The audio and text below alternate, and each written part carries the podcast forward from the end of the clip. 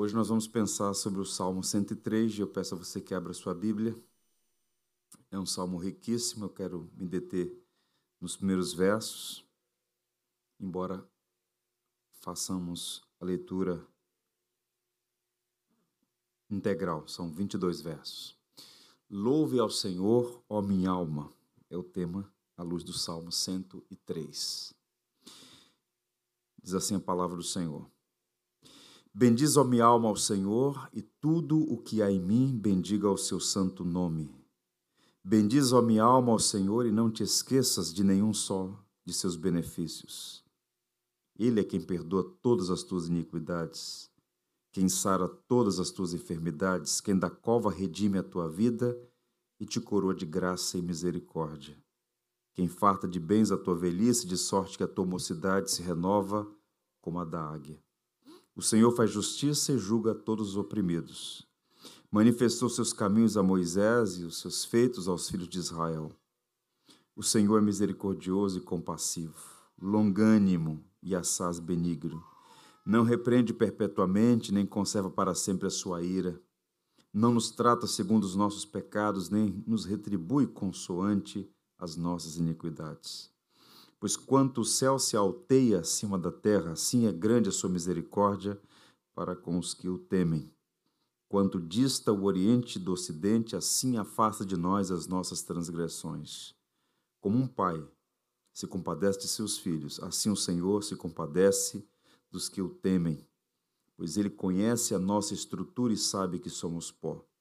Quanto ao homem, os seus dias são como a relva, como a flor do campo. Assim ele floresce, pois soprando nela o vento, desaparece, não conhecerá daí em diante o seu lugar.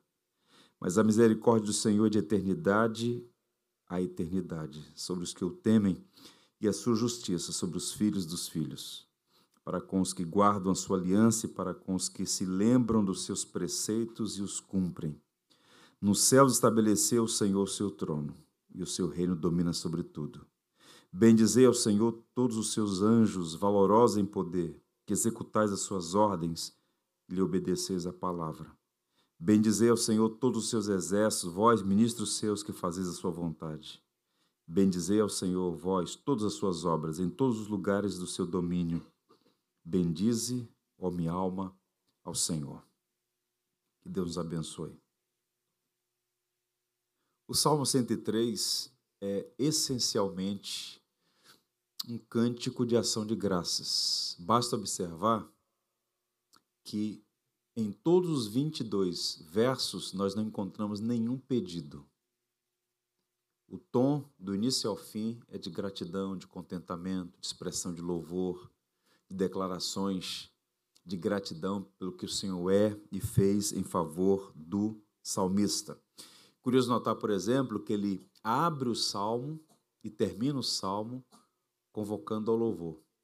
Primeiro, um perfil mais individual, um diálogo consigo mesmo. Bendiz a minha alma ao Senhor e tudo que é em mim bendiga o seu santo nome. E ele termina o salmo também convidando o louvor, só que agora ele amplia, ele abre para a congregação. Né? Todos os seus santos, todos os seus anjos valorosos, ele amplia, convidando mais e mais pessoas para adoração a Deus. É um salmo realmente muito rico, muito precioso. O professor John Stott escreveu um livro curto, não é um comentário exaustivo, na verdade é um panorama do que ele mesmo chamou de salmos favoritos. Salmos que em alguma medida tocaram seu coração e acerca dos quais ele fez preciosos comentários. E no Salmo 103, que ele seleciona, é um dos salmos selecionados, ele diz assim: Nós temos aqui uma autêntica expressão de louvor de um filho de Deus que manifesta com muitas palavras sua gratidão a Deus por sua maravilhosa graça. Então, o salmo é de Davi, e Davi, embevecido pela graça de Deus, expressa louvor a Deus e ele faz, o faz com muitas palavras elogiosas. A gente vai encontrar aqui uma série de palavras que expressam realmente gratidão, alegria, contentamento, esse senso de maravilha por tudo que Deus fez em favor dele. Então, como eu disse, o salmo é de Davi, e ele tinha muitas necessidades. Havia certamente motivos pelos quais orar, em outros momentos ele fez isso. Mas esse salmo, essa poesia, ele compôs para expressar gratidão, ele compôs para bendizer a Deus. E é interessante porque ele começa conversando consigo mesmo. Bendiz a minha alma ao Senhor e tudo que é em mim, bendiga o seu santo nome. E a guia de introdução, nós podemos já aprender de imediato aqui três lições. Eu queria sua atenção para compartilhar. Quais são as verdades que Davi expõe aqui que nos ajudam na nossa jornada enquanto servos de Deus? A primeira delas é a seguinte: ele exorta a si mesmo a louvar a Deus. Não é por acaso que ele usa esse verbo, bendizer, louvar, enaltecer, engrandecer, mas ele o faz se dirigindo a si mesmo, à sua própria alma. É interessante notar, por exemplo, que em outros momentos é comum o salmista se dirigir a Deus ou se dirigir ao povo de Deus. Você se dirige a Deus louvando a Deus, ou se dirige ao povo de Deus convidando-o para louvar a Deus. Mas aqui ele conversa consigo mesmo. E interessante notar isso porque ao fazer isso, Davi nos ensina algo muito precioso que nem sempre a gente lembra ou pensa sobre essas questões.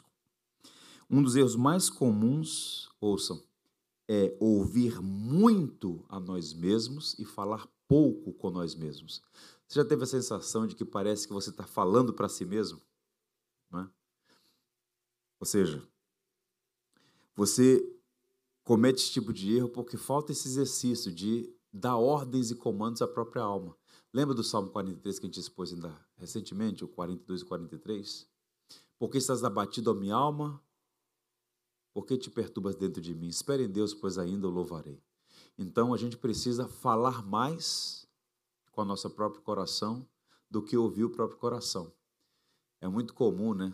Esses artistas, essas celebridades gostam sempre de dar pitaco numa área que não entendem, né?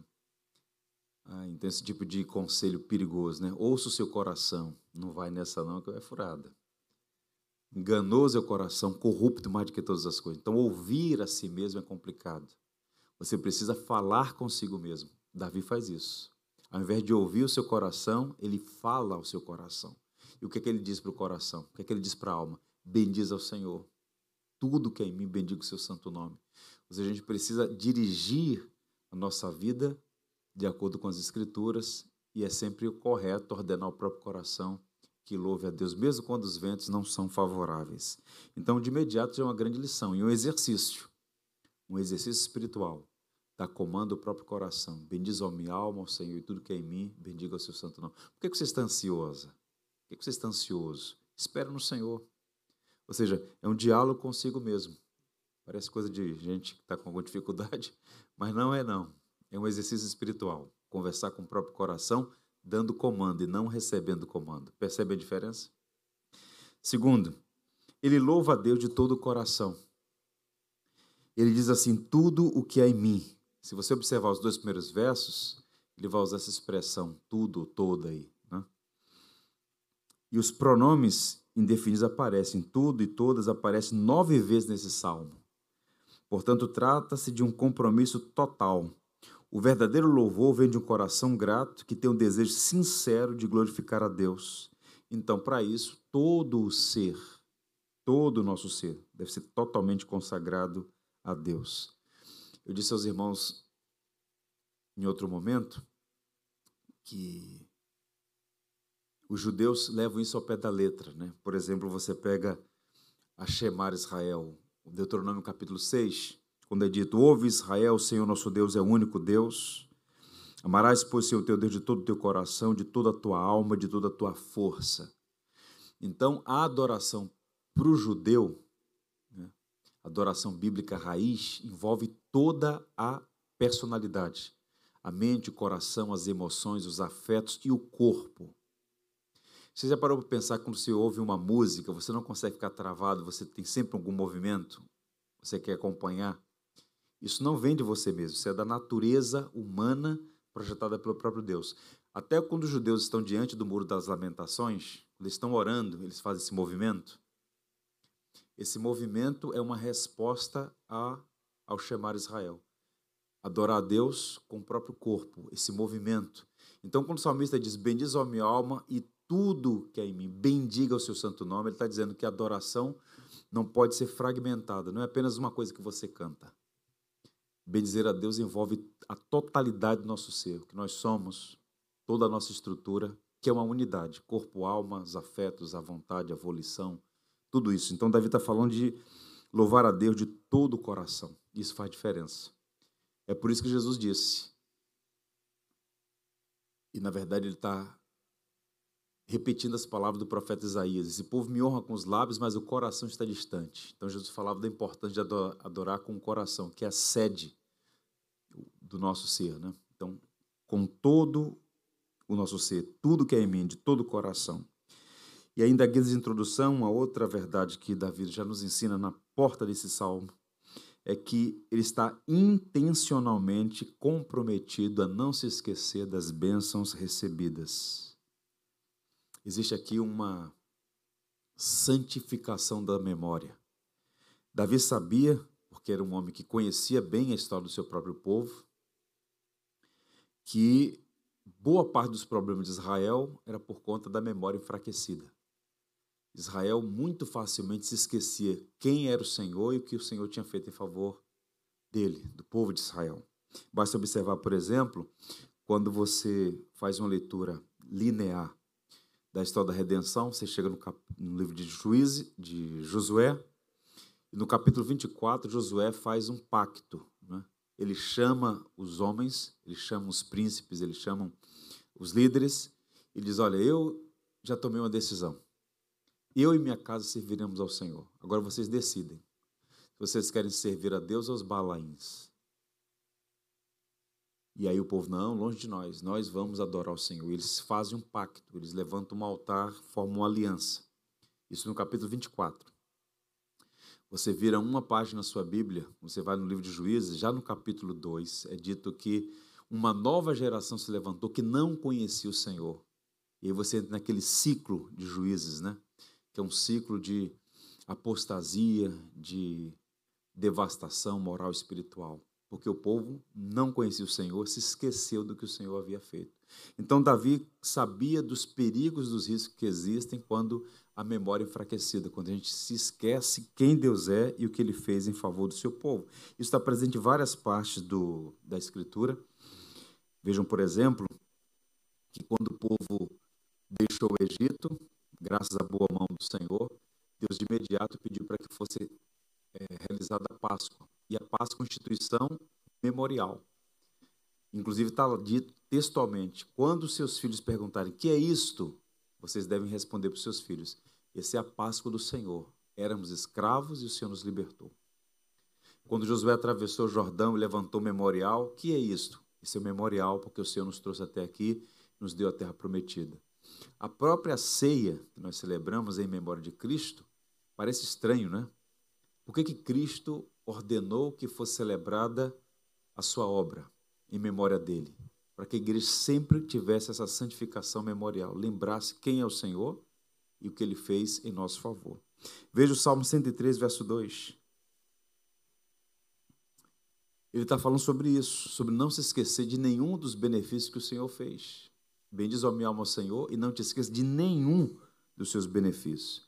Você vai para o Salmo 78, está lá escrito várias vezes que o povo se esqueceu do Senhor, do Senhor que os libertara do Egito, que fez coisas extraordinárias em favor deles. Dito isso, esse diálogo com o próprio coração, que envolve adoração total a Deus e essa santificação das memórias, Davi vai citar uma série de bênçãos recebidas das mãos do Senhor, é uma espécie de catálogo de benevolências, é um catálogo de dádivas que Deus concedeu ao povo, nos versos 3 a 5. Vejam, Ele é quem perdoa todas as tuas iniquidades, quem sara todas as tuas enfermidades, quem da cova redime a tua vida e te curou de graça e misericórdia, quem farta de bens a tua velhice, de sorte que a tua mocidade se renova como a da águia. Então percebam qual é o movimento que ele faz aqui nessa poesia. Ele começa ordenando ao próprio coração, à própria alma, que louve a Deus. Que louve a Deus com todo o seu coração. E que não se esqueça de nenhum dos seus benefícios. Então ele faz duas coisas, uma ativa e uma negativa. Louvar de todo o coração, isso é o que é positivo. E o que é negativo? Não se esqueça de nenhum só dos seus benefícios. Ele então enumera uma espécie de catálogo de coisas que a providência o favoreceu. E são aqui bênçãos que nós também desfrutamos.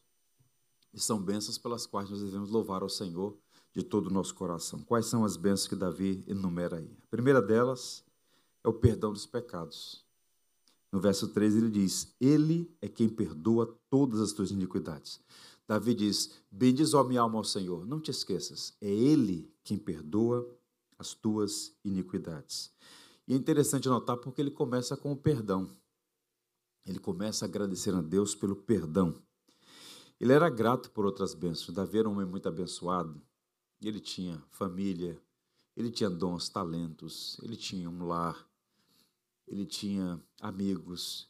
Havia uma série de bênçãos. E ele vai numerar algumas delas mais para frente. Mas a pergunta é: por que ele começa com o perdão? Porque para Davi, esse, essa é a bênção primária. Porque o perdão de Deus implica que você foi reconciliado. E essa é a bênção a partir de qual todas as outras vão fluir. A bênção do perdão, a bênção de estar em paz com Deus, a bênção de estar reconciliado com Deus, a bênção de estar com o coração rendido ao Senhor. Então nós devemos aprender isso com o salmista, ser gratos ao Senhor pelo, pela família, pelo trabalho, por todas as coisas que Sua bondosa mão nos dá, mas nada é tão precioso quanto o perdão. E essa é a maior bênção que recebemos de Deus, e perdoados por Sua graça, sim, podemos desfrutar de muitas outras alegria. E quanto mais consciente você for da sua inerente indignidade, do imerecimento inato, que de fato a benção é uma graça, mais agradecido você vai ficar. Jesus disse isso. A quem mais é perdoado, mais amado. Há uma relação. Né? Quem se sente mais perdoado, mais ama o perdoador. Então, o perdão não é uma coisa menor, é uma coisa grande. Porque nós não ofendemos um déspota, nós ofendemos um ser benevolente. Então, os puritanos diziam que nós não pecamos contra a lei apenas, nós pecamos contra o amor. Nós pecamos contra alguém que nos ama de uma forma tão intensa e a despeito de sermos amados por Ele, nós pecamos. E apesar de pecarmos, o Senhor tem sempre essa disposição graciosa de nos perdoar. E Davi estava consciente disso. Então, o pecado cria um céu de bronze, né? se interpõe entre nós e Deus, essa barreira, mas há perdão para todos aqueles que clamam pela misericórdia com o coração quebrantado e com o coração contrito. Eu diria que a culpa é o inferno de uma alma viva, terrível culpa. E ao mesmo tempo, o perdão é a maior das alegrias. E o próprio Davi diz isso nos chamados Salmos Penitenciais, Salmo 51. No Salmo 51 ele diz: Restitui-me a alegria da tua salvação, porque é uma relação entre culpa e tristeza, entre perdão e alegria. Não é? Então ele restitui-me a alegria da tua salvação. E no Salmo 32 ele diz: é bem-aventurado, é feliz aquele a quem o Senhor não atribui culpa, a quem o Senhor não atribui dolo.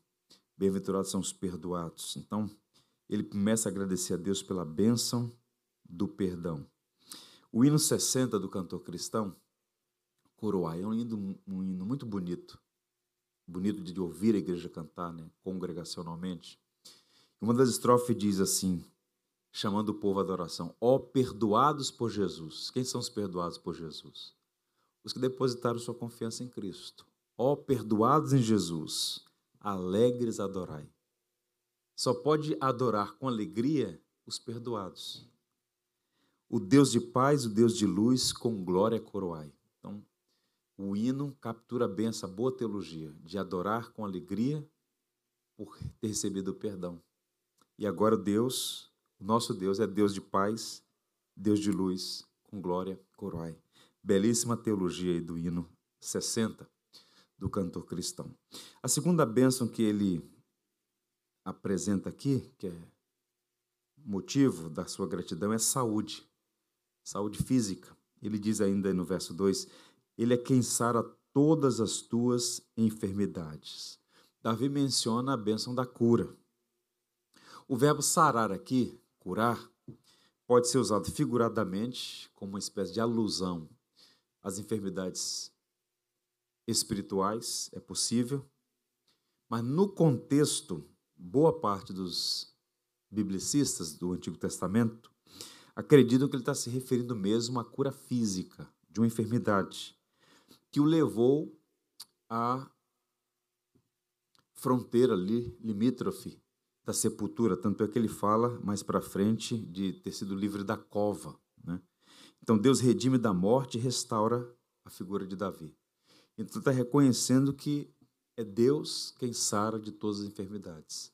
Com isso, nós devemos dizer algumas coisas, restabelecer algumas coisas. Primeiro, o Senhor pode curar não apenas o nosso estado espiritual, porque essa reconciliação com Deus implica nisso, essa enfermidade espiritual que é removida pela preciosa graça de Deus, pelo sangue de Cristo, mas o nosso corpo também.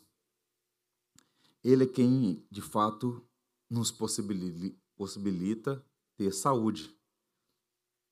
Alguns estudiosos querem sugerir aqui, por exemplo, que há uma relação entre perdão e cura, talvez indique que o salmista está agradecendo a Deus por ter perdoado e, consequentemente, ter livrado ele de algumas enfermidades espirituais, mas o contexto maior está falando justamente dessa bênção que é a saúde. E aqui eu preciso dizer aos irmãos duas coisas. A primeira delas é que Deus pode curar de todas as enfermidades, mas não tem obrigação de fazê-lo. Por exemplo, isso é importante dizer porque tem muito falsário por aí aproveitando-se de textos bíblicos isolados para ordenar, para profetizar essas linguagens todas equivocadas, como se o cristão estivesse imune a doenças, a enfermidades. Não é verdade. Por um mistério da providência, Deus pode permitir um cristão, por mais piedoso que seja, enfrentar doença gravíssima e até vir a óbito por conta dessa enfermidade. Mas o que Davi está dizendo é: quando a cura acontece, a procedência dela é a mão divina. Embora Deus use meios ordinários extraordinários, mas nunca devemos esquecer: é Ele quem sara todas as tuas enfermidades. O que não é, repito, uma, uma promessa absoluta. Veja, por exemplo, para citar aqui um, Paulo deixou um companheiro de viagem chamado Trófimo, ele vai dizer à beira da morte e prosseguiu viagem. Está lá no livro de Atos. Por que razão? Paulo não tinha fé para curar Trófimo? Trófimo não tinha fé para ser curado? Não. Por uma circunstância que é da própria humanidade. Há enfermidades que nós não temos como debelar. Elas chegam e, sem aviso prévio, muitas vezes, e se instalam na vida de servo de Deus como Trófimo, que era um missionário ao lado do apóstolo Paulo. Mas o fato é que, volto a dizer, Deus é soberano e os seus caminhos não são os nossos. E ele pode curar e não curar. Mas a gratidão deve estar sempre presente no nosso coração. Esse é o princípio geral. Seja agradecido pela saúde. E entenda que toda cura vem de Deus, seja por meios ordinários ou sobrenaturais. Por isso, deixo aqui uma recomendação aos irmãos, pastoral. Quando nós orarmos por uma pessoa, um amigo, um colega, um irmão na fé, quem quer que seja, que esteja enfrentando um problema de saúde, a gente pode pedir a Deus pela cura dessa pessoa. Devemos fazer isso, submetendo sempre a nossa vontade à vontade de Deus. Isso não é falta de fé, isso é sabedoria e prudência. E ao mesmo tempo ter um coração agradecido pelos meios que Deus usa, não é? Vejam como nossa geração é abençoada, né? Pensando aqui no contexto de Davi, como nossa geração é abençoada. Nós temos hoje estrutura hospitalar, nós temos medicamentos extraordinários, nós temos instrumentos de alta tecnologia para fazer exames com muita precisão. Nós temos avanços substanciais na área da medicina, por exemplo, anestesia. Deixa eu agradecer a Deus pela anestesia. A gente tem medo da agulha, mas tente imaginar se não houvesse anestesia, que é um fenômeno recente da medicina.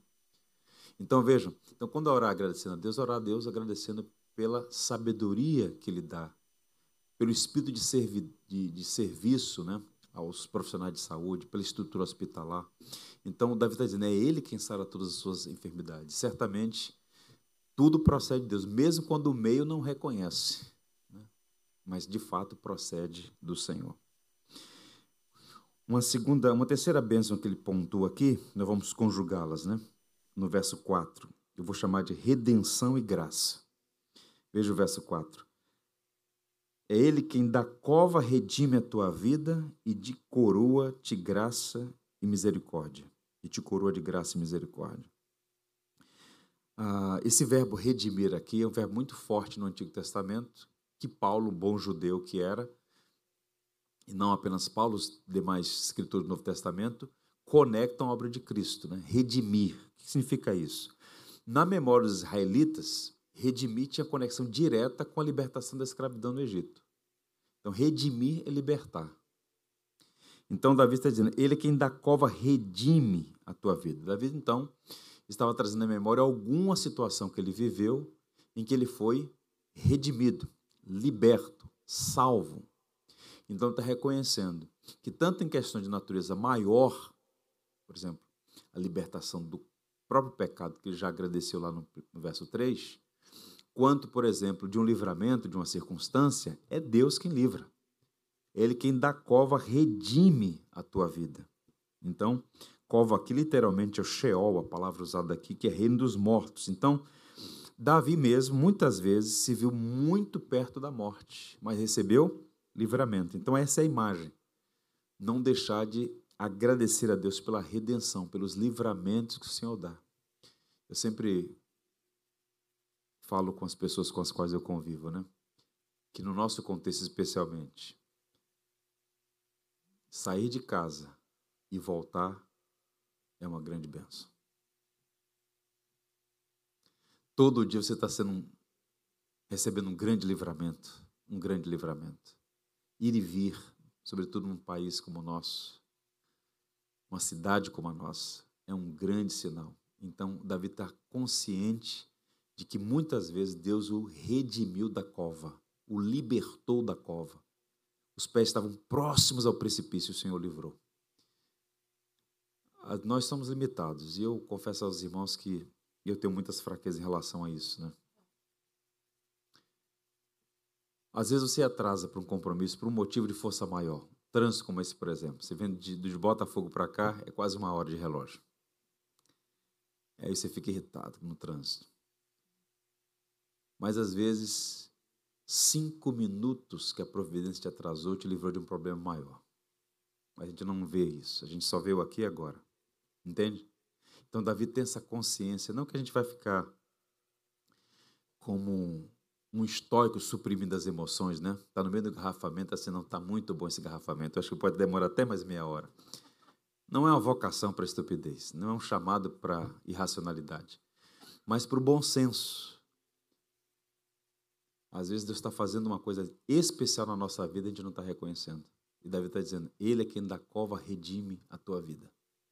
E mais, te coroa de graça e misericórdia. Coroar aqui é o quê? É premiar. E Davi muitas vezes recebeu essas duas bênçãos, por isso que eu conjuguei aqui, redenção e graça. Deus livrou do problema e deu um presente. Te livrou da morte e te coroou. De quê? Graça e misericórdia. Duas palavras muito preciosas, né? Duas palavras muito preciosas. Para citar mais uma vez o cantor cristão, há um hino que me faz lembrar sempre do pastor Jesse, pastor que me batizou, o hino 37 do cantor cristão, Amor Glorioso. Uma das estrofes diz assim: Ferido e abandonado, Jesus me socorreu, e segredou-me, achei-te, de agora em diante és meu. Tão meiga voz jamais ouvi, prazer maior jamais senti. E o coro diz assim: Ó oh, que amor glorioso, preço tão grandioso que Jesus por mim na cruz pagou, inaudita graça me mostrou. Uma graça que não pode ser explicada né? É, exaustivamente. É inaudita. por mais adjetivos que a gente use, a gente não consegue encapsular o que é essa maravilhosa graça que nos encontra, que nos redime e que nos premia, né? nos traz bênçãos, inúmeras bênçãos. Ele fala, portanto, de graça e misericórdia. Duas palavras ricas aqui, vejam, duas palavras ricas. Por que graça e misericórdia? Há um livreto muito pequenininho, mas é uma obra extraordinária, de um autor chamado Arthur W. Pink. O livro chama-se Os Atributos de Deus. E ele vai então fazer uma sinopse desses atributos de Deus. E ele faz uma distinção entre graça e misericórdia. A gente pensa que é sinônimo, mas não é sinônimo. Graça, no ideário popular evangélico, a gente, em geral, já pensa assim: graça é amor aos que não merecem, né? Favor e merecido, sim. Graça é Deus nos dar um bem que nós não merecemos. Em linhas gerais, isso é graça. Merece a salvação? Não. Deus te dá graciosamente. O que é misericórdia? Misericórdia é irmã da graça. Se a graça é Deus dando o bem que não merecemos, a misericórdia é Deus negando o mal que merecemos. Então, quando ele diz que ele nos coroa de graça e misericórdia, vejam como Deus é maravilhoso. O bem que você não merece, ele te dá, e o mal que você merece, ele susta. É um Deus gracioso e misericordioso. É por isso que Davi diz: Bendiz a minha alma, Senhor, e não te esqueça de nenhum só dos seus benefícios. Ele é quem te redime da cova e te coroa de graça e de misericórdia. Que maravilha. Que salmo precioso. E aí, para fechar o verso subsequente, nós vamos também conjugá-los, né? Duas bênçãos, satisfação e renovação. Ele diz assim: quem farta de bens a tua velhice, de sorte que a tua mocidade se renova como a da águia. Então perceba que ele está falando aqui dessas gerações. Farta de bens a velhice e a mocidade se renova como a da águia. Então, na sequência de benefícios, Davi fala sobre idosos satisfeitos e jovens renovados. Interessante, né? Ele farta de bens esse fartar de bens aqui não é uma promessa de teologia da prosperidade. Certamente, como o próprio Davi vai dizer, em 2 Crônicas 29, as riquezas vêm do Senhor. Né? Deus, de fato, abençoa. Mas o que ele está falando aqui é de necessidades supridas que motivam louvor. Então, ele quem farta de bens a tua velhice. Ele está falando de motivos para louvar, de necessidades supridas. E os jovens, que por muitas vezes são conhecidos pela insatisfação, né, pela, pelo descontentamento, às vezes se sentem tão entediados, ele está falando, não. Ele está falando de renovação mesmo. Ele dá essas coisas graciosamente. Ele experimenta um reju, rejuvenescimento aqui. É como se ele nascesse de novo. E ele usa a figura da águia, que é um símbolo de força e vitalidade. Então, assim como a águia troca suas penas e parece receber prorrogação de tempo, o justo também tem sua vida renovada e pode ser comparado a pessoas de forças renovadas como a de um jovem. Então, Davi, não sabemos exatamente quantos anos ele tinha quando escreveu esse salmo, mas ele está falando sobre essa bênção que Deus concede ao idoso e, ao mesmo tempo, essa capacidade de renovação. E ele compara a da águia. Isaías 40, 31 diz assim: Ele faz forte ao cansado e multiplica as forças ao que não tem nenhum vigor. Que coisa estranha, né? Multiplicar por zero e encontrar resultado. Mas é assim que Deus faz. Não tem força nenhuma, mas Ele multiplica. Multiplica as forças ao que não tem nenhum vigor. Os jovens se cansam e se fatigam, e os moços de exaustos caem. Mas os que esperam pelo Senhor renovam suas forças, sobem como asas, como águias correm e não se cansam, caminham e não se fatigam. Que maravilha. Então percebam que Davi tinha muitos motivos pelos quais louvar a Deus. Ele está enumerando alguns aqui e dialogando consigo mesmo, exortando a sua própria alma a louvar a Deus e não se esquecer de nenhum deles. E a pergunta é: por que, é que Deus concede esses benefícios? Eu não tenho mais tempo, mas em outro momento eu vou prosseguir no leitura dos Salmos, mas eu queria ler com vocês, à luz do que a gente já viu até aqui, como fica mais claro os versos subsequentes, versos 6 a 12. Vejam. O Senhor faz justiça e julga todos os oprimidos, manifestou seus caminhos a Moisés. Ele falou de redenção, agora está citando Moisés. Vejam. Manifestou seus caminhos a Moisés e os seus feitos aos filhos de Israel. Agora vejam. O Senhor é misericordioso e compassivo, longânimo e assaz benigno, não repreende perpetuamente, nem conserva para sempre a sua ira. Não nos trata segundo os nossos pecados, nem nos retribui consoante as nossas iniquidades.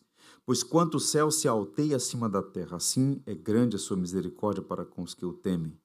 Quanto dista o oriente do ocidente, assim afasta de nós as nossas transgressões. Em outras palavras, todos esses benefícios que ele numerou aqui, pelos quais ele louva a Deus e exorta a sua própria alma a fazê-lo de todo o coração, é porque Deus é gracioso, porque Deus é misericordioso, perdoador, benévolo, paciente, tardio em graça. Ele começa a enumerar os atributos da graça de Deus em nosso favor. Então, há muitos motivos para louvar e bendizer a Deus. Então, eu quero encorajar você a fazer isso, a ter sempre um coração grato. Que Deus nos ajude, irmãos, porque nem sempre até por conta da nossa própria natureza, os resíduos de Adão que há em nós ainda, nós muitas vezes fraquejamos em cumprir essa vocação, que é louvar a Deus de todo o nosso coração.